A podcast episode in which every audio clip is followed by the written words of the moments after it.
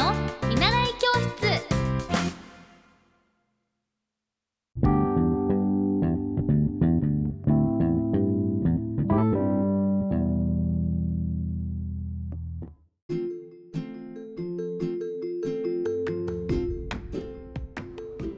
皆さんおはようございます。エッティ先生の見習い教室。今日は、えーと、好きなことと苦手なことの組み合わせについてお話ししたいと思います。あのー自分の好きなことや得意なこと皆さんもあると思うんですけど私もいっぱいあります。好きでやりたいこと。そしてそれが得意だなと感じること。まあそれってやっぱり好きだからこそもうワクワクするしやりたいしすぐにできる。皆さんもそうだと思うんですけどやっぱり好きなことって誰でも頑張れるんですよね、まあ、だけどこう自分が本当に、まあ、成長させてくれたなと思う時はこう取り組んだことがないことにチャレンジした時だったりあとは苦手だったりこれやりたくないなとか、まあ、嫌いなことをこう頑張ってきた経験が今思うと自分をこう成長させてくれたな助けてくれたなって思うんですよね。で私がこう嫌いなことはあのパソコンと向き合って行う資料作りや企画書作りであのすごくこう向いてないことだったので苦しかったんですけど、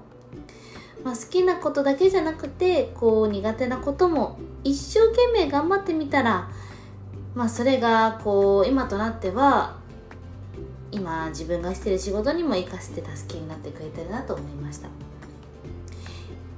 あの4年も経つのかな？もうコロナ前コロナ中に、えーとアナウンサーしながらベンチャー企業にもいて実は。スタートアップのベンチャーにいてもう1年間本当にほぼ寝ずにあの広報活動と PR と戦略とまあそういう活動をさせていただいてて初めてこう、まあ、小学4年生から芸能の活動はしているんですけれども初めてこう自分が企業組織組織ですね組織に入って物事を01で作っていく過程ってあこんなにもこう物事の解像度を上げて話し合うことがすごく大事だったりみんなのこう認識を合わせることってすごく大事なんだなというふうにこっち側のその自分が見えてなかったことまで学ぶことができたので私はそれからはこう台本いっぱいいた時もじゃあこの台本って何の意図があってこれが書かれてるんだろうとか目的は何だろうとかこのイベントの目的自体はどういうふうに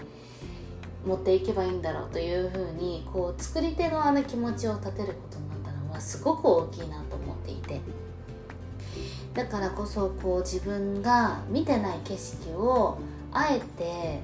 こう山頂に登るような時みたいにやっぱり山に登ってる時って大変だと思うんですけどそこから見える景色ってすごい想像もつかないぐらい綺麗だと思うので私はそれを乗り越えてる時がすごく快感です。なのであのまあもちろん得意なことを伸ばすのが何でも早道かもしれないんですけど、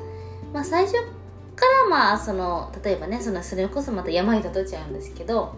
モノレールでまっすぐモノレールだっけかなあれ。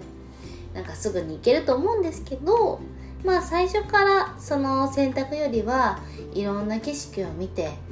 味わって登り方を知って足の筋肉を使って自分の体を使ってこう五感を使って感じてあ自分はこれが得意だったんだなとかあ苦手なんだなって試してみるのもまあ生きてるなっていうふうに感じますね